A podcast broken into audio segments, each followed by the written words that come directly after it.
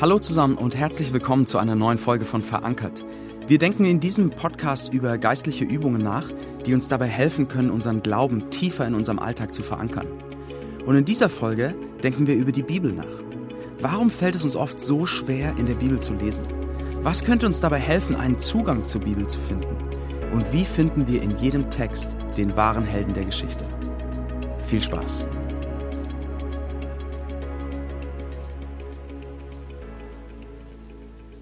Wir stellen uns in diesem Podcast ja die Frage, wie der Glaube mitten in den Alltag kommt, in unser ganz alltägliches Leben, in die Erfahrungen, die wir machen, die Kämpfe, die wir kämpfen, die Dinge, die wir feiern. Und es gibt ein Buch in der Bibel, in dem man sich, glaube ich, in jeder Lebenslage, mit jedem Gefühl wiederfinden kann. Und das ist das Buch der Psalmen. Die Psalmen, das ist so ein Buch im Alten Testament, ziemlich genau in der Mitte der Bibel.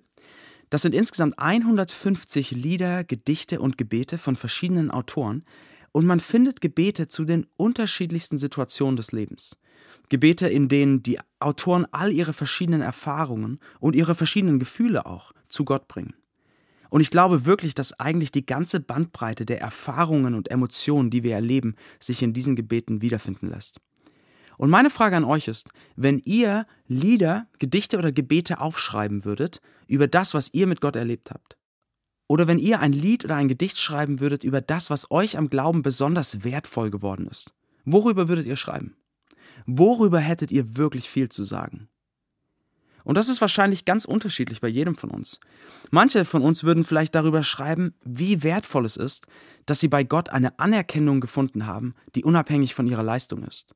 Dass sie in unserer schnellen Stadt, wo unsere vorzeigbaren beruflichen Erfolge eine große und wichtige Währung sind, dass sie da jemanden gefunden haben, der sie liebt, unabhängig von ihren Erfolgen oder ihrem Scheitern. Manche von euch würden vielleicht darüber schreiben, wie sie von Gott gesehen sind. Gerade wenn man vielleicht damit kämpft, dass eine Beziehung zerbrochen ist. Oder man hat in seiner Ehe oder Beziehung zu kämpfen. Oder man ist vielleicht schon lange Single und sehnt sich nach einem Partner. Manche von euch würden vielleicht darüber schreiben, wie Gott derjenige ist, der euch sieht, wo ihr nichts erklären müsst, wo ihr wisst, dass ihr wahrgenommen seid und angenommen, wie ihr seid. Ganz unterschiedliche Themen, zu denen wir am meisten zu sagen hätten, die einfach so aus uns raussprudeln würden. So, aber wer von euch würde, wenn es darum geht, ein Lied darüber zu schreiben, was euch im Glauben am wertvollsten ist, wer von euch würde über die Bibel schreiben? Interessanterweise ist der Psalm, der mit Abstand am längsten ist, wo man das Gefühl hat, der Schreiber kann gar nicht mehr aufhören zu schwärmen, es sprudelt nur so aus ihm raus. Dieser Psalm ist eine Art Liebeslied über die Bibel, über Gottes Worte und damals zu der Zeit eben über das Alte Testament. Psalm 119 ist mit stolzen 176 Versen mit Abstand das längste Gedicht, das längste Lied in den Psalmen. Und dieses längste Lied ist ein Loblied, ja ein Liebeslied, könnte man sagen, über Gottes Wort. Und hört mal, was der Autor dieses Liedes da schreibt. Er sagt, mit großer Freude erfüllen mich deine Gebote, die ich so lieb gewonnen habe. Ja, ich liebe und verehre deine Gebote, und über deine Bestimmungen sinne ich nach. Denk an das Wort, das du an mich, deinen Diener, gerichtet hast. Du hast mich doch darauf meine Hoffnung setzen lassen. Dies ist mein Trost in allem Leid, dass dein Zuspruch mir neue Lebenskraft gegeben hat.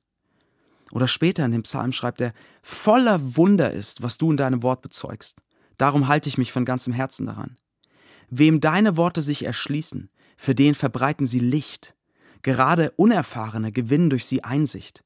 Meinen Mund habe ich weit geöffnet, wie einer, der nach Wasser lechzt. So groß ist mein Verlangen nach deinen Geboten. Also er ist voller Begeisterung für Gottes Worte, er ist voller Sehnsucht danach. Und er sagt, Gottes Worte sind voller Wunder, voller Weisheit, voller Einsicht, voller Licht. Und ich möchte deshalb mit euch in dieser Folge über die Bibel nachdenken oder vielmehr über die geistliche Übung, die Bibel, Gottes Worte zu lesen, einen eigenen Zugang zur Bibel zu entwickeln. Die Bibel ist absolut zentral für den christlichen Glauben. Ja, sie erklärt uns, wer Gott ist, wie sein Charakter ist, wer wir als Menschen sind, wie Gott mit uns umgeht, was unser Sinn und unser Ziel in dieser Welt ist und so vieles mehr. Und wenn wir darüber nachdenken, wie wir unseren Glauben in unserem Alltag verankern können, dann geht das eigentlich nicht ohne die Bibel.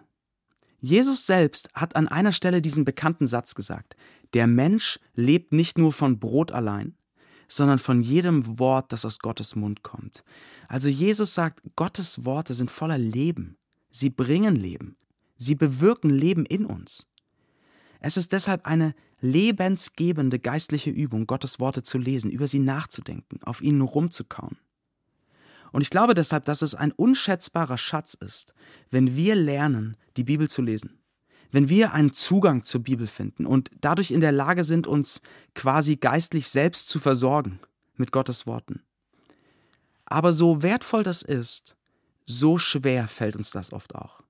Das höre ich immer wieder von vielen Leuten und ich selbst kenne das auch, nur zur Genüge. Manchmal fällt uns das schwer, in der Bibel zu lesen, weil wir einfach nur damit kämpfen, so eine Regelmäßigkeit im Lesen aufrechtzuerhalten. Aber es gibt auch andere Herausforderungen. Dass man zum Beispiel mit manchen Texten nicht weiß, was man damit anfangen soll, was das bedeuten soll. Oder dass man sich fragt, ob das wirklich Gottes Ernst ist, was da steht. Besonders bei manchen Geschichten im Alten Testament. Oder was ich immer wieder höre, ist, dass das Bibellesen sich innerlich für viele Leute einfach nur nach Druck und Pflicht anfühlt. Gerade bei Leuten, die christlich aufgewachsen sind, ist das oft einfach nur mit Druck und schlechtem Gewissen verbunden. Oh, ich weiß, ich müsste das mehr machen, aber ehrlicherweise, ich finde es oft einfach nur langweilig, aber dann fühle ich mich schlecht, dass ich das denke und das bin ich überhaupt geistlich genug? So ganz viel Druck, Pflicht, Enge, null Freude daran. Und ich kann das gut verstehen. Weil ganz oft genauso über das Lesen der Bibel gesprochen wird. Es geht immer nur um eine Pflicht, die man erfüllen soll und wie viel man lesen soll und so weiter. Aber Leute, wie krass ist das? Jesus sagt, dass Gottes Worte uns Leben geben. Und wir haben daraus so eine Pflicht und einen Druck gemacht, der nicht Leben gibt, sondern eher Leben und Freude aus uns rauszieht. Und ich will deshalb mit euch in dieser Folge zwei Dinge anschauen, die uns dabei helfen können, einen neuen Zugang zur Bibel zu finden. Und dann überlegen wir am Ende noch ein paar ganz praktische Hilfen zum Lesen der Bibel. Zwei Dinge, die uns helfen können, einen neuen Zugang zur Bibel zu finden. Eine Haltung und eine Geschichte. Als ich ein Kind war, sind wir öfters mit der Familie im Sommer in die Alpen gefahren. Und wir waren dann oft wandern, nie sonderlich weit, weil meine Schwestern und ich noch nicht so alt waren. Also immer nur so bis zur nächsten Wiese, wo es irgendwie vielleicht Murmeltiere gab und dann wieder zurück. Aber was ich bei diesen Wanderungen immer ganz besonders fand, war, wenn man unterwegs auf so einen kristallklaren Gebirgsbach gestoßen ist und dann aus diesem Gebirgsbach zu trinken oder sich die Trinkflasche aufzufüllen mit diesem wundervoll klaren Wasser. Ich weiß nicht, vielleicht habt ihr das ja auch schon mal gemacht. Aber wenn man an so einen klaren Gebirgsbach kommt, dann macht es einen riesen Unterschied, wie man dorthin kommt. Ja? Wenn man seine Wanderung gerade erst begonnen hat, man ist vielleicht spät losgekommen und hat es schon etwas eilig, weil man noch einiges an Strecke vor sich hat, man hat auch keinen Durst, man will einfach nur weiter, dann wird man so einen Bach kaum beachten. Ja, man springt drüber, man ist vielleicht genervt davon, dass die Kinder dort spielen wollen, aber es ist nichts Besonderes. Aber wie anders ist das, wenn man an diesen Bach kommt und man ist durchgeschwitzt von einer langen Wanderung, man ist müde, man ist durstig und man kommt an diesen Bach und trinkt von diesem Wasser und man ist felsenfest davon überzeugt, dass es auf der ganzen Welt kein so gutes, erfrischendes und klares Wasser gibt wie das hier. Wie wir an den Bach kommen, macht einen Riesenunterschied. Und ich glaube, bei der Bibel ist es genauso. Wie kommen wir zur Bibel? Mit welcher Haltung schlagen wir die Bibel auf? Kommen wir durstig? Was suchen wir, wenn wir lesen? Was wollen wir finden? Wollen wir vielleicht vor allem Wissen über Gott finden? Oder sehen wir die Bibel vor allem als ein Buch, in dem auf jeder Seite irgendwie steht, was wir tun sollen? Also wollen wir Handlungsanweisungen? Versuchen wir eine Pflicht zu erfüllen, damit wir uns besser fühlen? Versuchen wir einfach unser religiöses schlechtes Gewissen zu beruhigen? Kommen wir mit solchen Haltungen? Oder kommen wir durstig? Kommen wir und suchen nach Gottes Gnade, die uns Kraft gibt? Suchen nach Gottes Liebe, die uns erfrischt? Suchen nach ihm selbst, um neu zu verstehen, wer wir sind und wer, wer er ist. Suchen wir nach ihm, der das Leben gibt, damit unsere Prioritäten sich ordnen und wir in all den Herausforderungen, Themen und Fragen unseres Lebens einen neuen Blick bekommen. Kommen wir durstig, durstig nach Gnade, durstig nach Leben. Wenn wir nur nach Wissen suchen oder nach Handlungsanweisungen, nach Gewissensberuhigung, dann wird das Lesen eine Pflicht und es ist anstrengend. Aber wenn wir durstig kommen, können wir das klarste, erfrischendste und wohlschmeckendste Wasser finden. Das, was unseren Durst wirklich stillt. Das, was, wie Jesus selbst sagt, uns Leben gibt. Also damit beginnt es, das ist das eine. Mit welcher Haltung kommt ihr zur Bibel? Was sucht ihr? Und das zweite, was wir brauchen, um einen neuen Zugang zur Bibel zu finden, ist eine Geschichte. Man findet in der Bibel so viele unterschiedliche Texte mit ganz unterschiedlichen Textgattungen. Ja, man findet Gedichte und Lieder, so wie in den Psalmen. Man findet Erzählungen, man findet seltsam klingende prophetische Bücher, man findet Briefe, die in ganz konkrete historische Situationen hineingeschrieben wurden. Und zu manchen dieser Texte findet man vielleicht doch recht leicht einen Zugang, wie zum Beispiel zu den Evangelien, die uns von dem Leben von Jesus erzählen. Aber bei anderen Texten steht man davor und denkt, also, das wirkt alles so fremd. Das ist historisch so weit weg von mir, das ist kulturell so weit weg, ich weiß überhaupt nicht, was ich damit anfangen soll. Wir haben all diese verschiedenen Texte. Und damit wir einen Zugang zur Bibel finden, ein Verständnis für diese Texte entwickeln, dafür brauchen wir einen Schlüssel. Ein Schlüssel, der uns quasi entschlüsselt, worum es da geht. Wir brauchen einen größeren Rahmen, in den wir die Texte einordnen, sodass wir ihren Sinn erkennen. Und jeder von uns macht das ganz automatisch, wenn wir lesen. Jeder von uns, wenn wir die Texte aus der Bibel lesen, geben den Texten einen größeren Rahmen, in den wir alles einsortieren. Und ein Rahmen, den man ganz oft unter Christen findet, und besonders bei Leuten, die christlich aufgewachsen sind, ist der Rahmen der eigenen Handlung oder man könnte sagen der moralische Rahmen. Die Bibel wird gelesen mit dem Blick, die Bibel ist das Buch, in dem ich finde, was Gott von mir möchte, wie ich mich verhalten soll. Darum geht es. Das ist der größere Rahmen, der angelegt wird. Und jeder Text wird dann so gelesen. Die Geschichten im Alten Testament werden angeschaut und es wird gefragt, wie kann ich mich genauso verhalten wie Abraham, David oder Josef? Oder man liest die Psalmen und fragt, was sagen diese Lieder darüber, was ich tun soll? Oder man liest die Evangelien. Ja, die ganze Bibel wird mit dieser Frage gelesen. Es geht immer um die eigene Handlung. Aber das ist eine sehr anstrengende Frage. Das ist ein sehr anstrengender Rahmen. Ein Rahmen, der uns über kurz oder lang die Freude am Lesen nehmen wird. Und was ich gerne jetzt mit euch machen möchte, ist, ich möchte euch einen neuen Rahmen geben. Einen neuen Rahmen, in den wir alle diese verschiedenen Texte einordnen können. Ein Rahmen, der uns helfen kann, auch zu den obskuren Texten einen Zugang zu finden. Und dieser Rahmen ist eine Geschichte die große Geschichte von Gottes Gnade, die große Geschichte davon, nicht was ich tun soll, sondern was Gott schon für mich getan hat. Und ich will jetzt in den nächsten Minuten einmal wagen, mit euch über die ganze Bibel zu fliegen, um euch diese Geschichte zu zeigen und zu fragen, wie uns diese Geschichte hilft, einen neuen Zugang zur Bibel zu finden. Okay? Seid ihr bereit?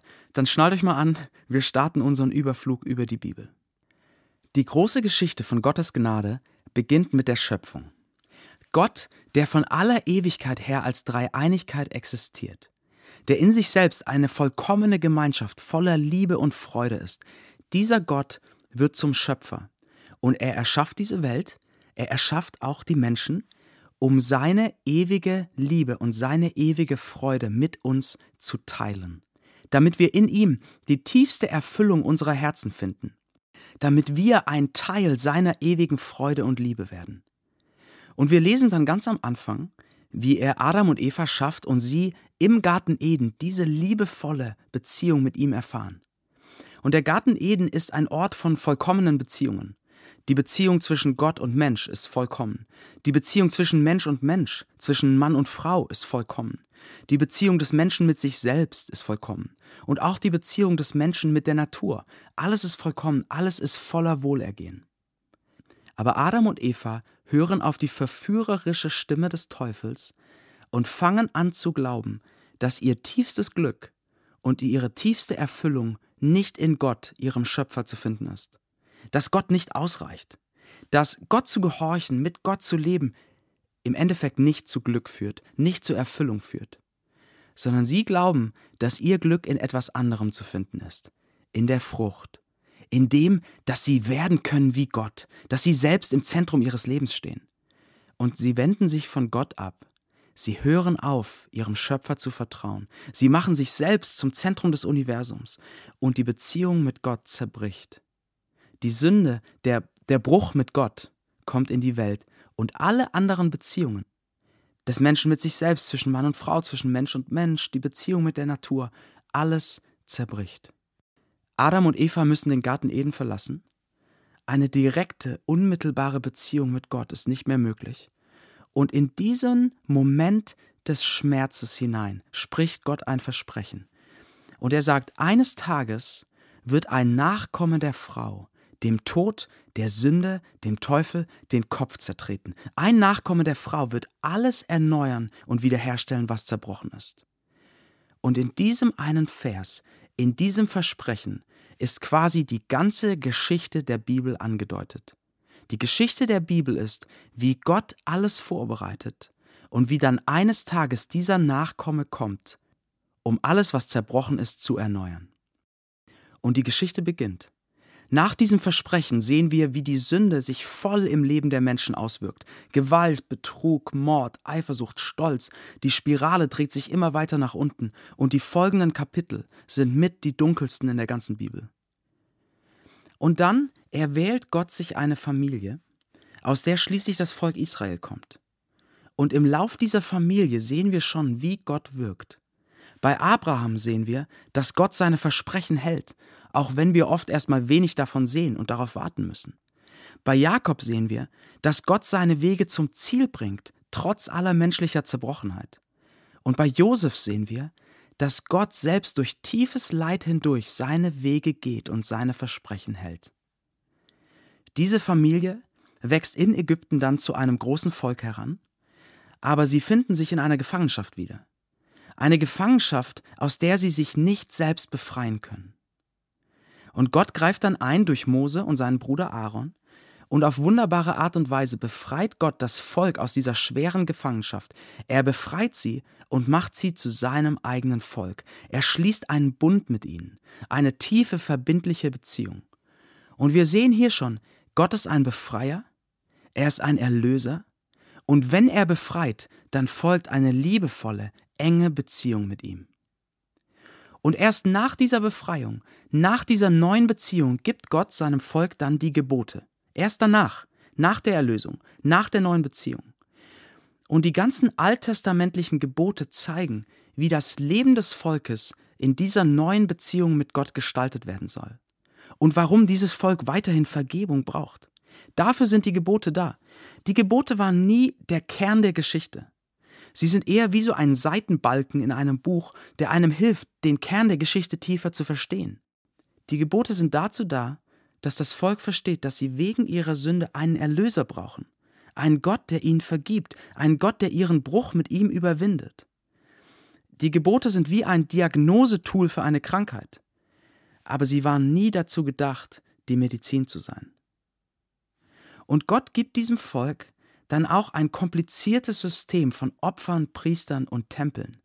Und dieses ganze System ist für eine Sache da, um die Frage zu beantworten, wie kann es sein, dass ein perfekter, heiliger Gott ohne Schuld ein Volk liebt, das voller Sünde und Schuld ist? Wie kann dieser Gott und dieses Volk zusammen sein?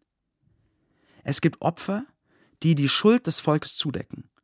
Aber diese Opfer müssen immer wieder gebracht werden und es wird klar, damit Gott und Menschen wirklich zusammenkommen können, braucht es ein besseres Opfer. Es gibt Priester, die zwischen Gott und das Volk treten als Vermittler. Aber auch diese Priester müssen Opfer für sich selbst bringen, weil sie nicht ohne Schuld sind. Und es wird klar, wir brauchen einen besseren Priester, der zwischen uns und Gott vermittelt. Es wird ein Zelt aufgebaut als Ort der Begegnung zwischen Gott und seinem Volk. Und aus diesem Zelt wird später der Tempel. Aber nur ein Mann darf an einem Tag im Jahr in das Innerste dieses Tempels hineingehen, wo Gott ist. Und es wird klar, damit wirklich Begegnung zwischen Gott und den Menschen geschehen kann, braucht es einen besseren Tempel. Nach einer langen Wanderung durch die Wüste kommt das Volk Israel dann schließlich im Land Kanaan an, in ihrem neuen Zuhause. Aber auch in diesem neuen Land sind sie weiter bedroht. Und es wird klar, es bleibt eine Sehnsucht nach einem wahren Zuhause, ohne Bedrohung und voller Ruhe. Es braucht ein größeres, ein ewiges, ein wahres Zuhause. Und in den ersten Jahrhunderten in diesem neuen Land wird das Volk von sogenannten Richtern regiert. Aber diese Richter sind voller moralischer Korruption, sie sind selbstsüchtig, sie fragen nicht nach Gott, und es wird klar, das Volk braucht einen besseren Richter, der sie führt. Dann werden die ersten Könige eingesetzt. Der erste König scheitert und auch der zweite König, David, obwohl er ein Mann nach Gottes Herzen ist, auch er scheitert an vielen Punkten. Aber Gott verspricht, dass er eines Tages einen König senden wird, der ein ewiges Reich des Friedens aufrichtet. Und nach diesem Versprechen ist es so, als ob die beiden äh, Königebücher und die beiden Chronikbücher wie so nach diesem neuen König suchen. Könige kommen, Könige gehen, Könige werden beleuchtet, aber viele davon sind schlecht. Keiner davon führt das Volk auf eine göttliche Art und Weise. Keiner davon kann ein Reich des Friedens schaffen. Und es wird klar, es braucht einen besseren König, der echten Frieden schafft. Und in all dieser Zeit wendet sich das Volk immer wieder von Gott ab. Sie tun das, was Adam und Eva getan hatten. Sie meinen, ihr wahres Glück nicht bei Gott finden zu können, sondern anderswo. Sie verehren andere Götter, sie schnitzen sich so Ersatzgötter, Götzen aus Holz und aus Edelmetallen, aber keiner dieser Götzen kann ihnen helfen. Und Gott reagiert auf ihren Götzendienst mit zwei Ankündigungen. Er kündigt ein gerechtes Gericht darüber an, dass sie ihn verlassen haben. Und seine Gerichtsworte sind hart aber gleichzeitig kündigt er auch an, dass er sein Volk wieder für sich gewinnen wird, dass er ihnen ein Herz geben wird, das ihn liebt. Und diese beiden Ankündigungen bleiben nebeneinander stehen, voller Spannung, Gericht und Rettung. Und 400 Jahre lang hört das Volk dann nichts mehr von Gott. Schweigen, Spannung, die Spannung von Gericht und Rettung, Warten. Bis 400 Jahre später ein junger Zimmermann in der Synagoge von Kapernaum steht und sagt, heute ist all das, worauf ihr gewartet habt, erfüllt. Und die Geschichte erreicht ihren Höhepunkt. Und die Evangelien und die Briefe im Neuen Testament erklären uns dann, hier ist der Nachkomme der Frau, der der Sünde und dem Tod, dem Teufel, den Kopf zertritt. Hier ist der wahre Erlöser und Befreier, der uns aus einer tiefen Gefangenschaft befreit, die wir nicht alleine hätten beenden können. Hier ist der Gott, der eine tiefe, liebevolle Beziehung, einen neuen Bund mit uns schließt. Hier ist der, der jedes Gebot Gottes vollkommen gehalten hat und uns seine perfekte Beurteilung schenkt. Hier ist das wahre und bessere Opfer, das alle unsere Schuld für immer wegnimmt. Hier ist der wahre und bessere Priester, der uns ein für allemal zurück zu Gott bringt und unser Mittler zwischen Gott und uns wird. Hier ist der wahre und bessere Tempel, der Ort, wo Gott wirklich gegenwärtig unter seinem Volk ist, der, der Ort, ja die Person, wo uns Gott direkt begegnet. Hier ist der bessere Richter, der voller Gerechtigkeit und Liebe sein Volk führt. Hier ist der wahre, ewige König, der ein ewiges Reich des Friedens aufbaut, der diesen Zustand von unzerbrochenen, perfekten Beziehungen wiederherstellt. Hier ist der wahre Gott, der uns wirklich helfen kann und der uns nicht so verzweifelt zurücklässt wie alle unsere Götzen. Und hier ist der Gott, der die Spannung zwischen Gottes Gericht und Rettung auflöst, der das Gericht trägt und uns die Rettung schenkt. Es ist dieser ewige König des Friedens, der ein neues Reich aufbaut. Das Reich Gottes, das Königreich des Himmels, die neue Schöpfung, die eines Tages vollendet sein wird. Wenn wir in voller Freude, ohne Angst, ohne Sorgen und ohne Leid bei Gott sein werden wo wir für alle Ewigkeit die ewige Freude und Liebe der Dreieinigkeit erleben, wo wir mit hineingenommen werden in diesen ewigen Tanz von Freude und Liebe. Das ist die Geschichte der Bibel. Und das ist der Held der Geschichte, Jesus Christus. Diese Geschichte ist der Schlüssel, mit der wir die Bibel lesen sollten. Diese Geschichte von Gottes Gnade und Rettung, die in Jesus ihren absoluten Höhepunkt findet. Mit dieser Geschichte sollten wir die Bibel lesen. Jeden noch so seltsamen Text. Das ist der Rahmen für all die Geschichten im Alten Testament, für all die Prophetien, für all die Briefe und Lieder. Und das heißt, bei jedem Text, den ihr lest, könnt ihr euch fragen, wo fügt sich dieser Text in diese große Geschichte ein? Und wie kann ich den roten Faden finden, der sich durchzieht, diese große Geschichte, und mich quasi an diesem roten Faden zu dem Helden der Geschichte vortasten, zu dem, der alles für mich schon getan hat. Manche Stellen, die wir schrecklich finden, zeigen uns einfach nur, wie zerstörerisch Sünde ist und wie sehr wir einen Retter brauchen. Manche Geschichten zeigen uns Gottes Gerechtigkeit und sein gerechtes Urteil, das Jesus am Kreuz tragen wird. Manche Geschichten zeigen uns, wie Gott voller Kraft und Gnade rettet, was er dann am Kreuz so stark und tief tut wie nirgendwo sonst. Und manche Geschichten zeigen uns, wie Menschen auf seine Rettung reagieren und wie das auch unser Leben verändern kann. Ordnet jeden Text, den ihr lest, besonders wenn ihr zu dem Text erstmal keinen Zugang findet, ordnet ihn in diese große Geschichte ein und findet Jesus.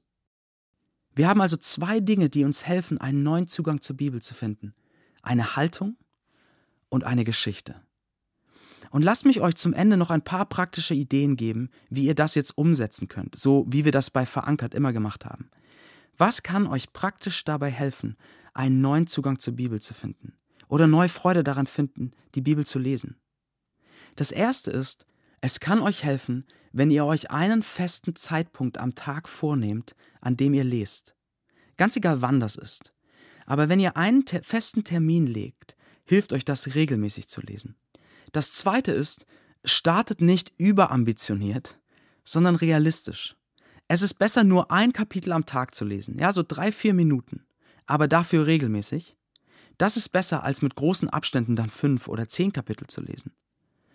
Lest zum Beispiel ein Kapitel und nehmt euch dann etwas Zeit, um darüber nachzudenken. Und wenn es nur ein paar Verse sind, lieber ein paar Verse, über die ihr nachdenkt, als zehn Kapitel und dann ist keine Zeit mehr. Und ein weiteres ist, überlegt euch, ob ihr nicht mit einer anderen Person zusammenlesen könnt. Und ich meine damit nicht, dass ihr immer am gleichen Ort sein müsst, sondern dass ihr euch gemeinsam ein Ziel steckt und dann regelmäßig darüber sprecht. Und auch hier, fangt nicht überambitioniert an. Fragt nicht jemand, hey, wollen wir die ganze Bibel durchlesen? Sondern fragt, hättest du nicht Lust, parallel mit mir ein Evangelium zu lesen? Und wir reden ab und zu darüber. Oder einen längeren Brief und wir reden darüber. Und dann, wenn es konkret ans Lesen geht, setzt die beiden Dinge um, über die wir geredet haben, Haltung und Geschichte.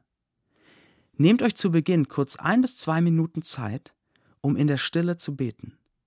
Bittet den Heiligen Geist, dass er euch hilft, offen und durstig zum Text zu kommen. Macht euch bewusst, mit welcher Haltung ihr lest und was ihr finden wollt. Und dann kommt durstig nach dem frischen Wasser. Und wenn ihr dann lest, versucht den Blick auf die große Geschichte zu werfen und nicht wieder automatisch nur zu fragen, was soll ich tun? Schaut auf die große Geschichte. Und dabei kann es euch helfen, wenn ihr folgende drei Fragen an den Text stellt. Das erste ist, was zeigt mir der Text über Gott? Was lerne ich über Gott, wie er ist? Das ist die erste Frage. Dann die zweite Frage, wo sehe ich im Text etwas von Gottes rettendem Eingreifen? Das kann ein Versprechen sein, das er gibt. Das kann Sünde sein, die im Text sichtbar ist und die uns zu unserem Retter führt, wenn wir dem roten Faden folgen. Das kann etwas über Gottes Gerechtigkeit sein, die uns zum Kreuz führt. Also wo finde ich etwas, was mir Gottes rettendes Eingreifen zeigt? Und dann als letztes die dritte Frage, zeigt mir der Text etwas darüber, wie ich auf Gottes Gnade reagieren kann. Ja, mein Handeln steht nicht im Zentrum, sondern das, was er getan hat, aber zeigt mir der Text etwas, wie ich darauf reagieren kann mit meinem Leben. Lernt die Bibel zu lesen, nicht mit dem Blick auf euch selbst, sondern mit dem Blick auf den wahren Helden der Geschichte. Auf den, der den Durst eures Herzens stillen wird. Auf den, der euch erfrischen will, wie das Wasser des Gebirgsbachs. Auf den, der euch neue Kraft geben will und euch für jeden Moment eures Alltags neu zusprechen will. Du bist mein geliebtes Kind. Suche in meinem Wort nicht zuerst danach, was du tun musst, sondern finde, was ich alles schon für dich getan habe.